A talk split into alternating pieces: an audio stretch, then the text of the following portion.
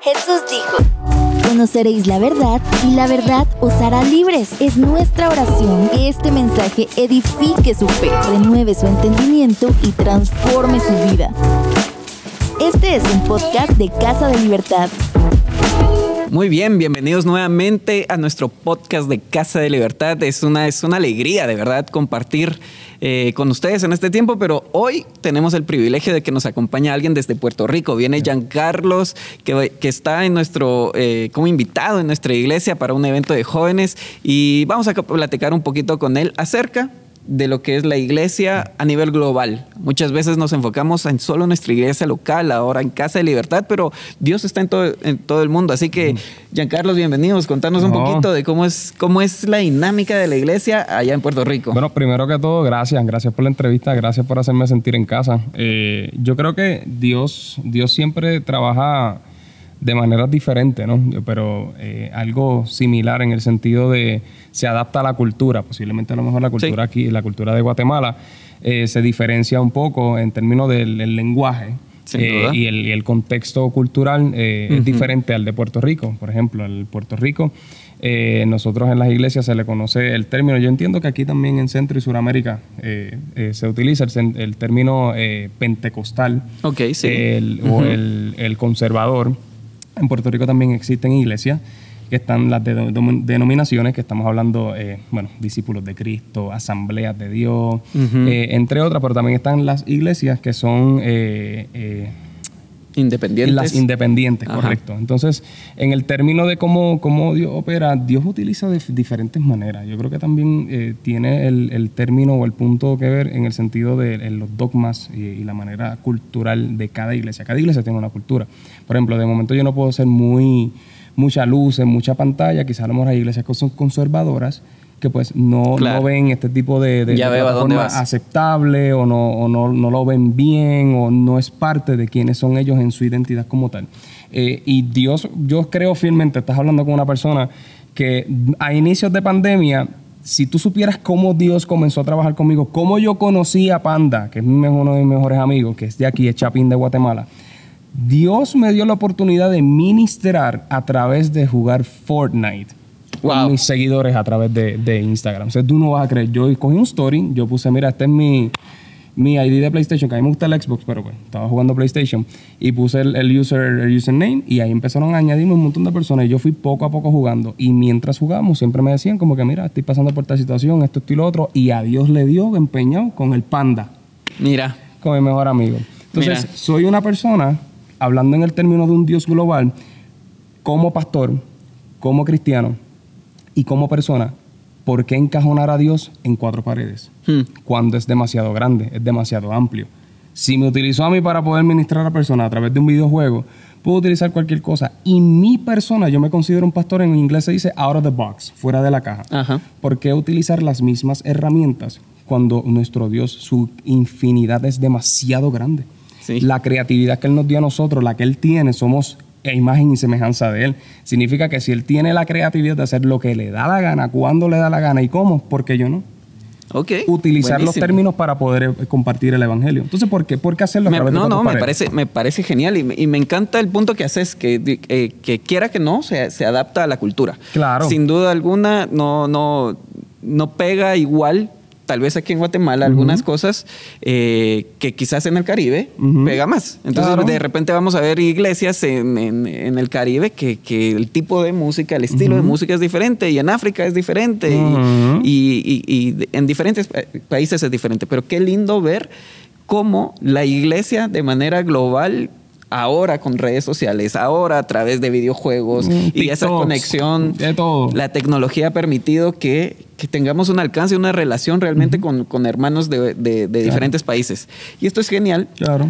Porque si te pones a pensar, así va a ser el cielo. En el cielo todos tenemos esa ciudadanía celestial. Claro pero tenemos de diferentes culturas. Ahí vamos a ver hermanos de, diferentes lados que quizás incluso conocimos a través de un videojuego. Eso me parece. Oye, no, definitivo. Entonces, ¿por, qué privarlo cuando no la realidad? De la, eh, ahí está lo interesante. Posiblemente tú vas a África y tú vas a ver esos, esos negritos con sazón. De momento, cuando se está dando la ofrenda, ellos van allá con sus bailes y tú dices, cuando de momento tú eres de Guatemala, o eres puertorriqueño, eres de México, tú como que Eso está raro. Sí, no, no. Eso no. cuando se recogen las ofrendas en mi iglesia, tú vas normal o tú lo haces por, por, por vía electrónica o tú vas normal, pasar al frente del gozofilazo y das tu depósito y subes esos negritos con ese sazón y tú lo ves meneando, si eso es un bailoteo de aquí a allá, pero eso es cultural. Sí, sí, sí. ¿Me entiendes? O sea, Sí. es, tiene un rol principal. Dios siempre, bajo el contexto cultural de cada país, va a operar.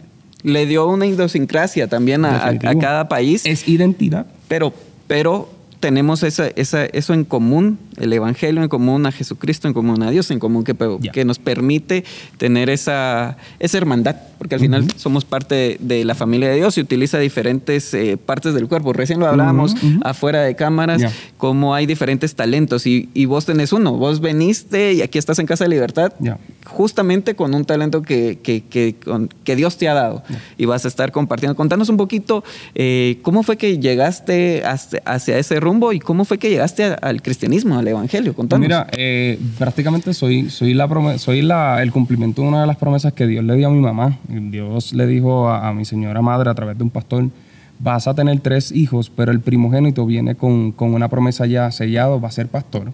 Wow. Va a influenciar a la juventud y yo lo voy a llevar en grande en la música en el tiempo en el que yo lo llame. Tres cosas que quien me pregunte hoy en día, yo digo, prefiero ser mejor un feligres que venga todos los días al servicio sin, sin tener responsabilidades a recibir. Yo lo aplico. Como muchos, como cristiano. muchos, Claro. como muchos que les gusta solo calentar la silla, calentar la Mm, banca. El, ca- el calentoncito, me levanto, alzo mis manos, lloro, tengo una experiencia. Gracias, pastor. Te veo después. Chao. Pero no te lamentablemente. metas más allá, no te metas. Pero, pero lamentablemente, pues, eh, ya, ya venía con eso. Eh, Lamentablemente, no, no, No, no, no. no digas eso porque no digas es broma, eso. es broma, es broma, es broma. Pero eh, obviamente yo vengo a entender que después, Claro. sí, o sea, yo no cambio estos zapatos por nada ni por nadie. Y el privilegio, yo creo que es, es demasiado. Hoy en día que estamos viviendo unos tiempos donde eh, todo el mundo quiere ser pastor. Esto se ha convertido en vez de moda, en vez de, en vez de ser un llamado en una moda. O sea, yo, quiero estar en una plataforma. eh, se ha vendido, se ha tergiversado lo que es el, el rol pastoral, la responsabilidad que requiere eh, el estar atento a, a cada uno de los hermanos, el confiar. el- y, y quiero, quiero que este, este quote, mano, te lo, se lo lleven todo el mundo en el corazón. Esto fue algo que cuando estaba orando, Dios lo puso en mi corazón y yo, esto a mí me reventó, me dio, me golpeó. El éxito de un líder está en confiar y en delegar en sus, eh, en las personas cercanas. No está en asumir que tiene el control de todo. Hmm. So, vemos, vemos cuando el área pastoral se presta para servir, no para ser servido, pero a la misma vez tú tienes un grupo de personas al lado, por ejemplo, tú estás aquí haciendo este podcast conmigo, pero tienes detrás gente que si ellos no estuviesen, no, no- este podcast no estuviese No, no saliendo. sucedería. Eso es importante también la confianza. Por ejemplo, tengo un pana que está por ahí con la, con la, con mi celular. Entonces, pues, si, yo le confío mi, mi contraseña, pues no sé qué vaya a pasar. Sí, sí. Pero No, entonces hay que orar. No es de confiar él. No, no, hay que- confiar, hay que no. Pero- pero- pero volva- volvamos, vol- volvamos, volvamos. Pero el término, el término de- de- del, del pastor tiene que confiar. Entonces, ahí, ahí es donde, donde raya mi problema de hoy en día, que todo el mundo tiene esta, esta sed de que yo quiero ser pastor. No, es que fíjate, tiene estos roles Por de ser fama, pastor, pero por- el- exacto, no es por fama. El, el- todo ministerio, los cinco ministerios de Jesucristo, es el, el- el significado es servir y el servicio es un don del Padre. Entonces, vemos esto de que esto es por posición, por poder, por porque yo tengo el control de todo, cuando la realidad del asunto es que se te dio la oportunidad para servir. Wow. Y Dios prácticamente me dio este chance. A los ocho años yo tengo mi encuentro con Él. Conozco y le acepto, le doy mi corazón al Padre Celestial eh, y recibo a Jesús en mi corazón. A mis 12 años fui bien marcado en la iglesia porque eh, desde, mi, desde mi niñez soy bien creativo, me gusta como que salirme de la norma y, y poder presentar a Jesús de diferentes maneras. Y yo estoy desde pequeño con la música urbana. Y me di a la tarea a mis 12 años de hacer un evento. Para allá fue Leo, fue Manny, eh, Manny Montes, yo creo que logró ir. Alex Zulo cuando estaba flaco. Sigue siendo flaco, pasa que está como que más, más tosquito Ah, ahora. Eh, ellos en todos sus inicios. Y eso fue sábado. Y el evento se reconcilió un montón de personas en, en ese barrio donde yo prácticamente crecí, que es la familia de mi papá biológico. Y el domingo fue el servicio. El domingo a mí me paran frente a la iglesia y me dicen hereje. Me dicen que, que eso es del diablo que yo estoy haciendo. Por haber hecho este Por evento. haber yo haber un- hecho un evento de música, música urbana, urbana. con, eh, con personas que y se reconciliaron un montón de personas en esa noche. Y de ahí en adelante yo dije, mírate el pensamiento de un chamaco de 12 años. ¿Cómo es posible que un Dios que promueve la unidad permita que haya tanta maldad dentro de su cuerpo? Ah, pues como tú permites esto, pues yo voy a hacer lo que me da la gana. Entonces, desde mis 12 años hasta mis 19, yo hice lo que me daba la gana. Hmm. Hasta que obviamente pues... En rebeldía, como que No, no, en rebeldía y en doble, doble vida. Porque yo iba a la iglesia y yo te Ah. hablaba en lenguas y yo lloraba y tú dices, ya, che, Dios está trabajando con ese muchacho. Ya. No, Uh, se acababa sí. el servicio y espérame con las cervecitas y vamos a pasarla bien y después en el otro servicio y pasaba lo mismo otra vez. Claro. y yo sí, estuve en sí, esa rutina esa- por siete años. Ufa. Hablando un poquito de eso de la hipocresía.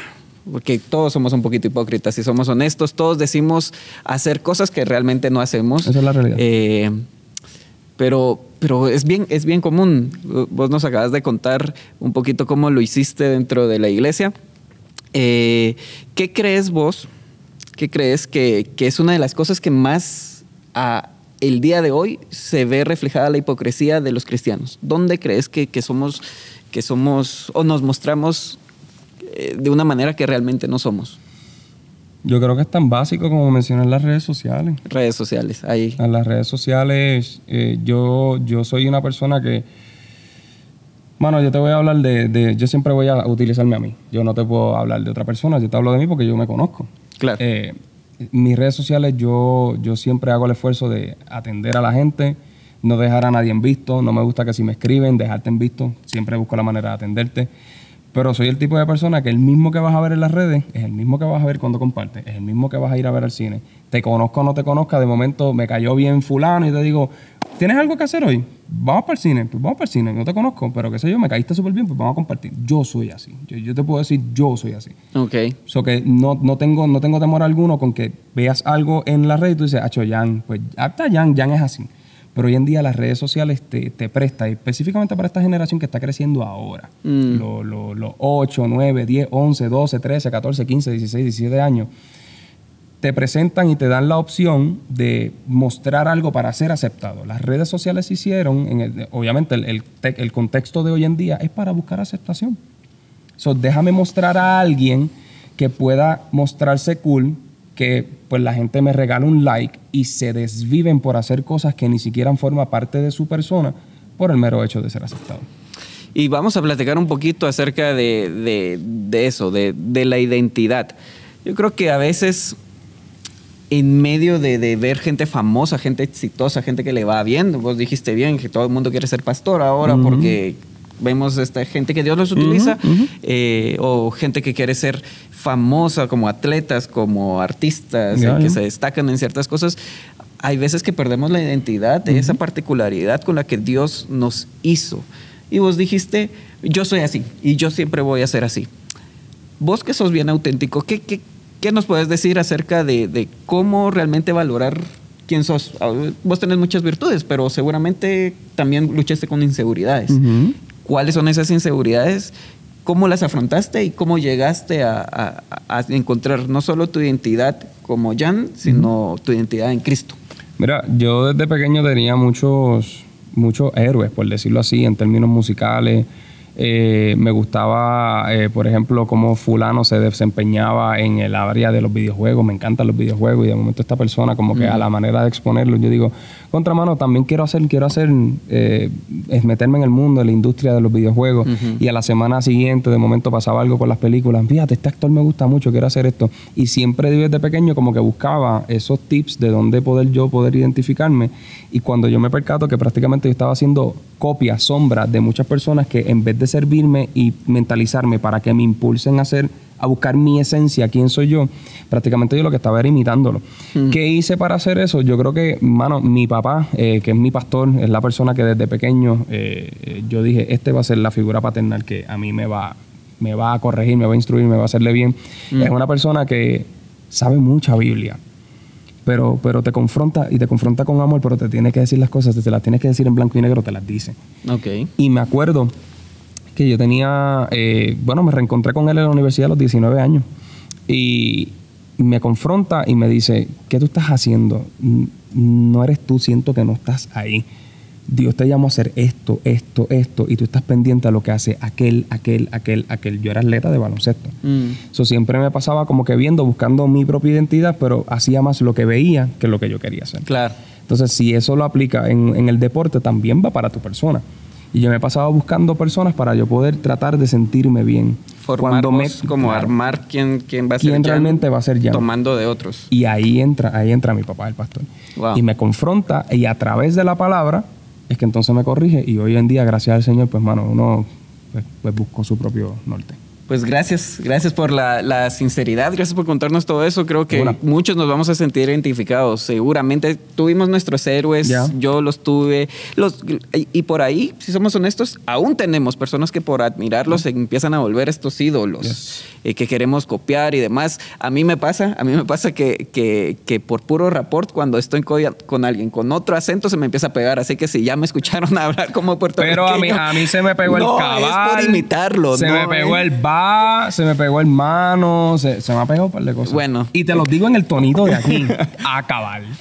¿Me entiendes? Pero qué, qué, lindo tener esa persona que te pueda confrontar, que, te, que, sea tu coach, que te vaya llevando a esa identidad que, como vos dijiste, podemos encontrar en la palabra. Y es más, y es más lindo que, una, que te confronte una persona que te ama. Soy de los que digo de que Permite que Dios eh, saque esas personas que te aplaudan las cosas por querer estar bien. Permite que tengas cerca personas que te hagan hasta sentir mal y te ofendan. Esas son la gente que quieren tu bien. Wow, la palabra de Dios nos dice que, que la palabra sazonada puede ser de mucha bendición, pero la palabra fuerte puede herirnos. Así que tengamos presente todo esto que, nos acabas de compartir y, y bueno, Seguimos aquí viéndonos nuevamente en otro episodio de el podcast de Casa de Libertad. Que Dios les bendiga a cada uno. Chao, chao. Este es un podcast de Casa de Libertad.